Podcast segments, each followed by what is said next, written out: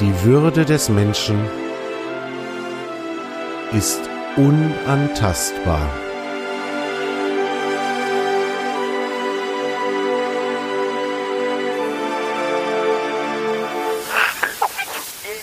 Artikel 1 Gedanken und Gespräche über Respekt, Achtung und über die Frage, wie wir all das in unserem Alltag leben können. Artikel 1 ist ein Podcast von und mit Dimo Tapken.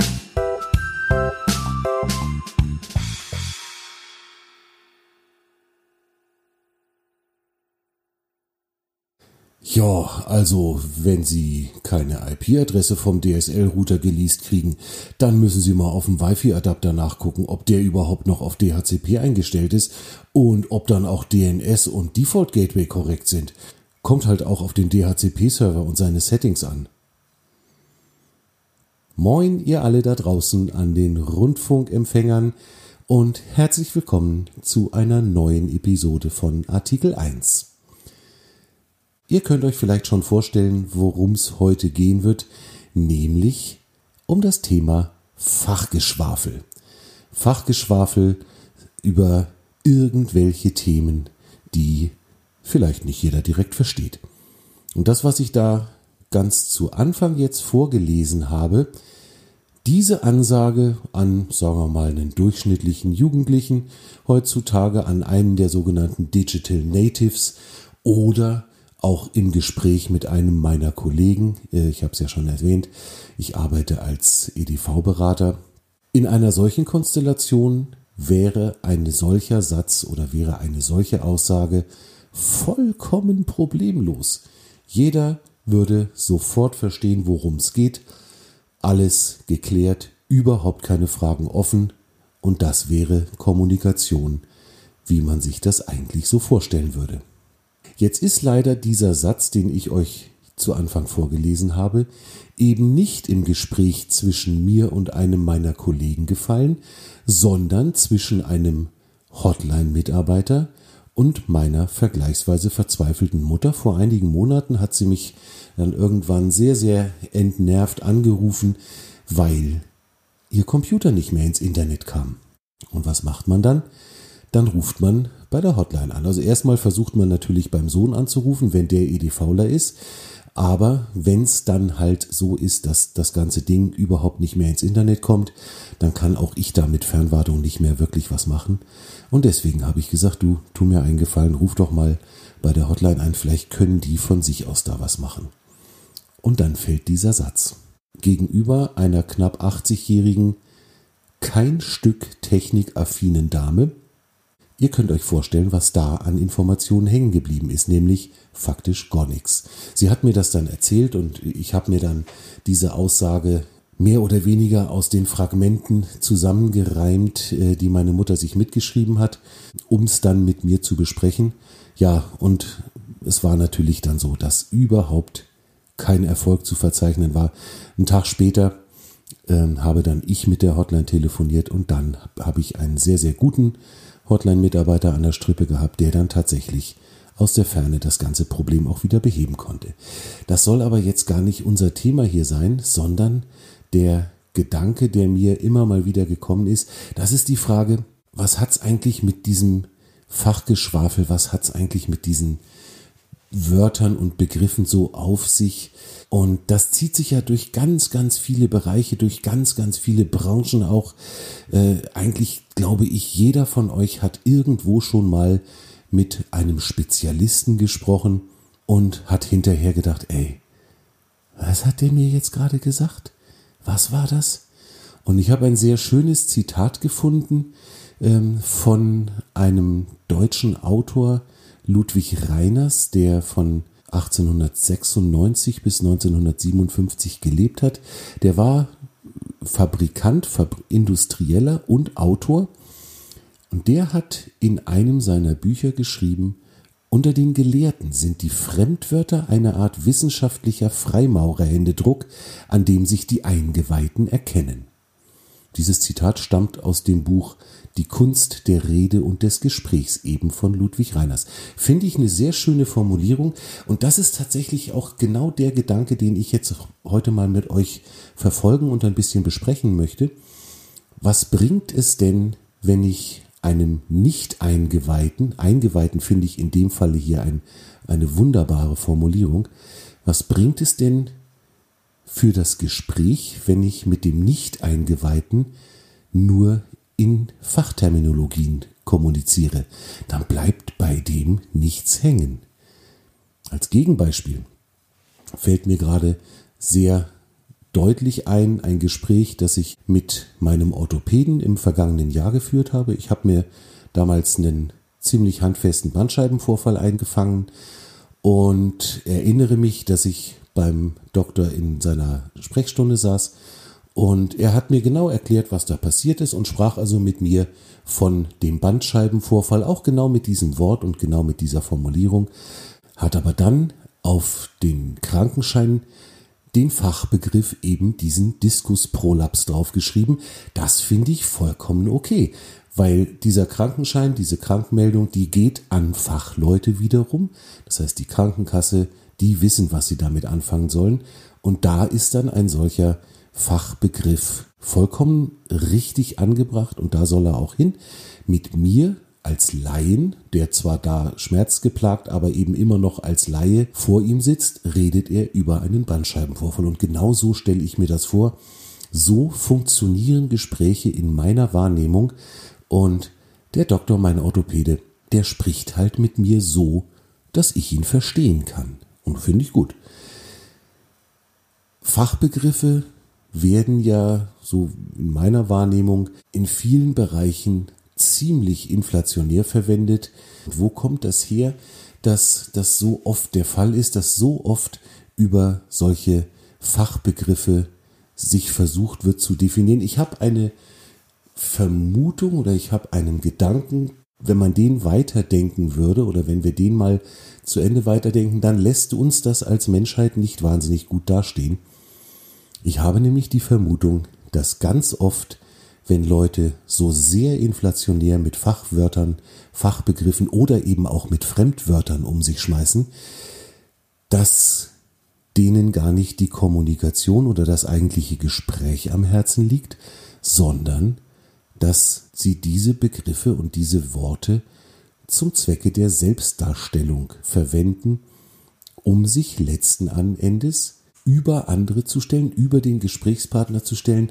Es scheint mir auch immer wieder so, dass Menschen, die mit sehr vielen Fachbegriffen in ihrer normalen Kommunikation, Konversation um sich schmeißen, hier eine gewisse Kompetenz demonstrieren wollen oder vorschützen wollen und sie ein ganz klares Ziel haben, nämlich den Gesprächspartner klein zu halten und ihn dumm dastehen zu lassen. Denn wie kann ich einfacher mich selber über jemand anderen erhöhen, als indem ich mich so ausdrücke, dass er gar nicht anders kann, als nachzufragen, hey, das habe ich jetzt nicht verstanden, erklärst mir das mal. Das erhöht mich oder damit erhöhe ich mich gegenüber meinem Gesprächspartner und das finde ich eine verhältnismäßig verwerfliche Geschichte. Denn ein Gespräch, eine Kommunikation soll doch eigentlich so denke ich zumindest, den Zweck verfolgen, dass man sich verständigt, dass man miteinander spricht, dass man sich auch versteht. Und dieses Verhalten, dieses sich selber über andere zu setzen und andere, ja, sagen wir es mal ruhig so, blöd dastehen zu lassen, ist in meinen Augen nicht der Weg, wie Kommunikation, wie Konversation stattfinden sollte. Und ich merke doch, dass ich das verhältnismäßig häufig erlebe. Ich glaube auch, dass es manches Mal bei manchen Menschen eine ganz einfache Gedankenlosigkeit ist, eine Art Gewohnheit. Ne, wenn ich mich den ganzen Tag immer wieder mit, nennen wir es mal, meinesgleichen unterhalte und wenn ich den ganzen Tag in Fachbegriffen kommuniziere, dann kann das schon mal passieren, dass ich genau diesen Wortschatz dann auch verwende, wenn ich mich mit ja, nicht-Eingeweihten unterhalte. Das kann durchaus auch passieren. Ich glaube aber, dass die Menschen, denen solche Fachbegriffe tatsächlich nur aus Gedankenlosigkeit oder aus Gewohnheit rausrutschen, dass die das sehr schnell merken und dann auch wieder so umschwenken, dass ihr Gegenüber sie dann auch wieder versteht. Und in diesem Bereich oder in dieses Themengebiet mit den Fachbegriffen gehören ganz vorne dran natürlich auch Abkürzungen. Abkürzungen sind eine ganz, ganz beliebte Untergruppierung des Fachgeschwafels. Das fällt mir immer wieder auf. Je weniger jemand zu sagen hat, desto mehr Abkürzungen verwendet er. So habe ich zumindest das Gefühl. Und das stelle ich immer wieder fest, dass das offensichtlich gerade so in diesem, na, nennen wir es mal, sogenannten Business-Umfeld der Fall ist. Da wird von KPIs geredet, da wird vom ROI geredet. Und der Mensch steht vor mir und guckt mich an mit diesem, naja, sagen wir mal, mit diesem wissenden Lächeln, dass ich jetzt gleich nachfragen muss. KPI, Key Performance Indicator, ROI, Return on Investment. Das sind alles Sachen, das muss ich nicht wissen, wenn ich nicht irgendwo in diesem geschäftlichen Umfeld unterwegs bin oder mich engagiere, meine Arbeit dort habe, dann brauche ich das nicht zu wissen, dann braucht mir das aber auch niemand um die Ohren zu hauen, wenn er mit mir spricht. Dann glaube ich, ist der Sinn einer Kommunikation, der Sinn eines Gesprächs schon im Grundsatz verfehlt. Ich glaube nämlich tatsächlich, dass die wirkliche Kompetenz und die wirkliche Souveränität in einem Thema sich genau dann zeigt, wenn ich in der Lage bin, meinem Gegenüber ein komplexes Thema auch so zu vermitteln, dass es allgemeinverständlich ist.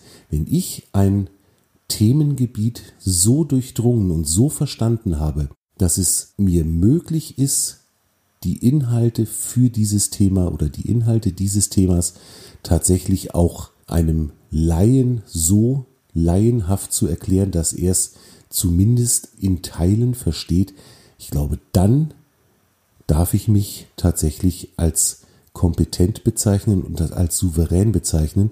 Vorher alles das, was Fachbegriffe bedingt, um mich überhaupt ausdrücken zu können, da bin ich dann, glaube ich, noch nicht ganz auf der Zielgeraden. Denn letzten Endes, das Wesen der Kommunikation soll doch die Verständigung sein und nicht das Verwirren meines Gegenübers. Ich glaube weiterhin, dass eine Kommunikation, die nur auf Fachbegriffen basiert, nicht wirklich wertschätzend ist. Eine Wertschätzung meinem Gegenüber zeige ich dadurch, dass ich mich auf ihn einstelle, dass ich bestimmte Merkmale wahrnehme und dass ich vielleicht sogar auch schon weiß, inwieweit ist denn mein Gegenüber, inwieweit ist denn mein Gesprächspartner fachlich in der Lage, mir zu folgen, oder ich muss das eventuell auch sehr schnell einschätzen lernen. Auch das kann man üben, auch das kann man trainieren, dass man verhältnismäßig schnell erkennt, wie ein Gesprächspartner gestrickt ist und wie ich dann entsprechend mit ihm reden kann oder auch in welchen Worten ich mit ihm reden kann. Wenn ich mich auf den anderen einstelle und ihn, das ist auch so ein, so ein Schlagwort in der heutigen Zeit, wenn ich meinen Gesprächspartner abhole, dort, wo er gedanklich oder vom Wissensstand her gerade steht, dann kann ich mich auf ihn einstellen, dann kann ich erkennen, wie rede ich mit ihm und dann kann da eine runde Geschichte draus werden. Dieses Miteinanderreden auf Augenhöhe, wenn ich mir die Zeit nehme und wenn ich mich auf den anderen einstelle und ihn, verwenden wir das Wort nochmal, ihn abhole an seinem Standpunkt, das schafft letzten Endes auch eine vertrauensvolle Basis für das Gespräch. Ich kann also hier ganz anders davon ausgehen, dass wir beiden miteinander sprechen und nicht aneinander vorbei. Und es zeigt dann auch, dass beide Gesprächsteilnehmer daran interessiert sind, sich tatsächlich zu verstehen. Das ist doch eigentlich das Ziel der Kommunikation und da sind wir dann wieder beim Untertitel meines Podcasts Die Würde des Menschen ist unantastbar. Auch da sehe ich eine Wertschätzung, auch da sehe ich ein Verständnis füreinander und das zeigt ein Aufeinander zugehen. Diese Fachbegriffe, die jetzt schon mal angesprochen worden sind, die kürzen natürlich eine Kommunikation ab und machen das Ganze sehr effizient, wenn beide wissen, wovon die Rede ist. Würde ich mit einem meiner Kollegen über ein Computerproblem, über ein Computerthema reden, wie ich das mit einem Laien tue, nehmen wir wieder meine Mutter als Beispiel. Wenn ich mit einem Kollegen sprechen würde wie mit meiner Mutter, dann würde mich der mit ganz, ganz großen Augen angucken und sich selber fragen, was denn mit mir nicht richtig läuft, weil wir ja beide wissen, dass wir vom Fach sind und somit dieses Rumerklären an bestimmten Fachbegriffen überhaupt nicht notwendig ist, weil wir beide es richtig einordnen können. Mein Kollege würde dann mit ganz, ganz viel Berechtigung meine kommunikative Zurechnungsfähigkeit in Zweifel ziehen. Hält er mich eigentlich für bekloppt? Das wäre eine durchaus berechtigte Frage, die sich der Kollege dann stellen würde. Und das ist natürlich dann auch nicht sinnvoll. Das heißt also hier auch in diese Richtung immer die Überlegung im Hinterkopf zu haben, wen habe ich denn gerade vor mir? Spreche ich mit einem Fachmann über mein Fachthema? Dann brauche ich keine Rücksicht zu nehmen, dann kann ich mit Fachbegriffen agieren und entsprechend auch darauf vertrauen, dass eben mein Gegenüber das Ganze versteht und richtig einsortiert. Spreche ich aber mit jemand anderem, mit einem Menschen, von dem ich nicht weiß, inwieweit er mich versteht, dann gebietet es letzten Endes der Respekt, gebietet es die Wertschätzung, dass ich meine Formulierungen auf mein Gegenüber abstimme und so mit ihm spreche, dass er erstens mich versteht, dass er zweitens nicht bloßgestellt wird, dass er sich nicht dumm vorkommt, dass ich ihn auch nicht dumm dastehen lasse, auch das ein ganz, ganz wichtiger äh, Aspekt. So kann Gespräch so kann Kommunikation in meiner Wahrnehmung dann tatsächlich funktionieren. Ich glaube, dass das gar nicht so schwer ist. Und da passt ein sehr schönes Zitat ans Ende dieser Gedanken, das von Marshall B. Rosenberg stammt. Marshall B. Rosenberg war ein Psychologe, ein Arzt aus den USA, der das Konzept der sogenannten gewaltfreien Kommunikation entwickelt hat und gelebt hat, wirklich sein Leben lang sehr, sehr inspirierender Mensch, dessen Bücher mir sehr gefallen und die mich sehr berührt haben. Zitat aus seinem ersten Buch Gewaltfreie Kommunikation. Was ich in meinem Leben will, ist Einfühlsamkeit, ist ein Fluss zwischen mir und anderen, der auf gegenseitigem Geben von Herzen beruht. Und dem ist eigentlich nicht viel hinzuzufügen. Wenn wir das in unseren Alltag einbauen können. Und wenn wir das üben, ich glaube, dann sind wir alle schon wieder einen ganz ordentlichen Schritt weiter. Und damit sind wir für heute am Ende der heutigen Episode angekommen. Ich möchte noch eine Kleinigkeit mit euch besprechen. Und zwar habe ich ja in den letzten Episoden euch auch schon darum gebeten, dass ihr mir Nachrichten schreibt, was ihr denn zu den Episoden so denkt, ob ihr eventuell andere Meinungen habt, ob ihr eventuell noch Ergänzungen habt. Da ist auch schon einiges gekommen, das finde ich ganz großartig. An dieser Stelle ganz, ganz herzlichen Dank an euch alle, dass ihr tatsächlich mitmacht und dass ihr mir teilweise Sprachnachrichten schickt oder in dem Blogartikel kommentiert habt und eure Meinungen dahingeschrieben habt, finde ich großartig und freue mich sehr darüber. Ich habe jetzt ein neues Tool gefunden, das ich gerne einmal mit euch zusammen testen und verwenden möchte. Dieses Tool ist eine App, die ihr euch auf eure Handys, auf eure Tablets wahrscheinlich auch laden könnt und heißt Upspeak. Upspeak ist eine App, mit der Menschen miteinander kommunizieren, in Kontakt treten können zu bestimmten Themen. Es gibt da sogenannte Mentoren, die sich dort angemeldet und quasi beworben haben. Die werden dann von der Betreiberfirma, von der Plattform geprüft, ob sie als Mentor geeignet sind oder nicht. Und dann bekommt jeder dieser Mentoren einen eigenen Channel. Dort werden die Podcast-Episoden automatisch publiziert, die der Mentor äh, veröffentlicht.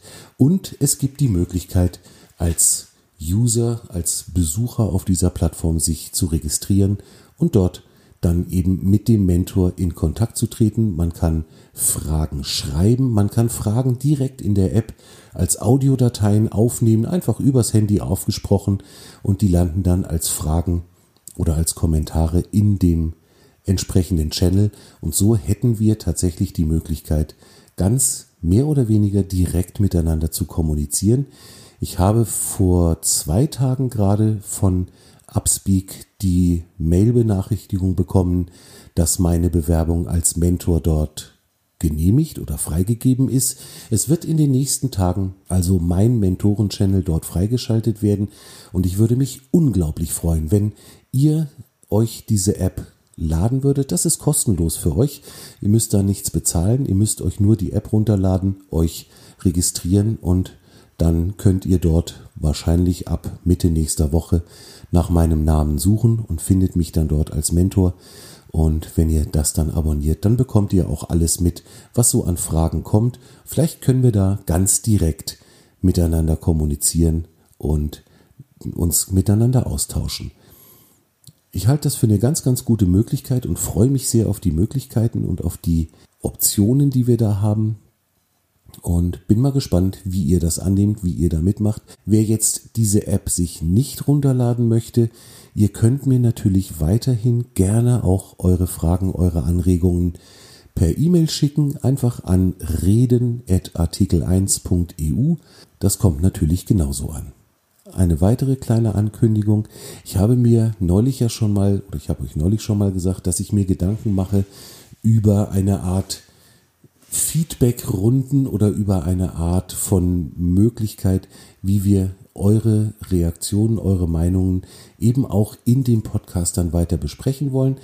Und kürzlich habe ich mich mit meinem Teamleiter unterhalten, der ist auch ein ziemlich intensiver Podcast-Hörer und der hat mir einen unglaublich schönen Vorschlag gemacht, den er bei irgendeinem anderen Podcast gehört hat. Dort wird nämlich jede zehnte Folge, so wie ich das verstanden habe, als Feedback-Folge für die vorhergegangenen neun produziert. Das heißt, in der zehnten Folge jeweils wird nicht auf ein neues Thema eingegangen, sondern es werden die neun Folgen vorher und die Kommentare und Meinungen der Hörer zu diesen neun Folgen behandelt. Und das werde ich ab sofort auch so machen. Das heißt, bei mir wird es bei Artikel 1 wird jede zehnte Folge, also die 10, die 20, die 30 und so weiter, jeweils eine Feedback-Folge werden, in der ich auf die neun vorhergegangenen Folgen eingehe. Ich hoffe, dass euch das gefällt und bin ziemlich sicher, dass das eine ganz spannende Geschichte werden kann. Und hier bitte ich euch natürlich auch nochmal ganz, ganz herzlich um möglichst viel Feedback zu den einzelnen Episoden. Was haltet ihr von den Ideen, die ich hier so in den Äther blase? Ist das eure Meinung? Habt ihr andere Meinungen? Habt ihr eine andere Sicht auf die Dinge? Ich würde mich freuen, wenn da eine wirklich regelmäßige und schöne Kommunikation und ein Gespräch zwischen uns stattfinden würde. Genauso freuen würde ich mich natürlich, wenn ihr mir bei iTunes für diesen Podcast eine Bewertung dalassen würdet, eine Bewertung und wenn ihr mögt, gerne auch eine Rezension, denn ihr wisst ja, jede Bewertung und jede Rezension für einen Podcast erhöht die Sichtbarkeit eben dieses Podcasts und darüber freut sich dann der kleine geneigte Podcastbetreiber.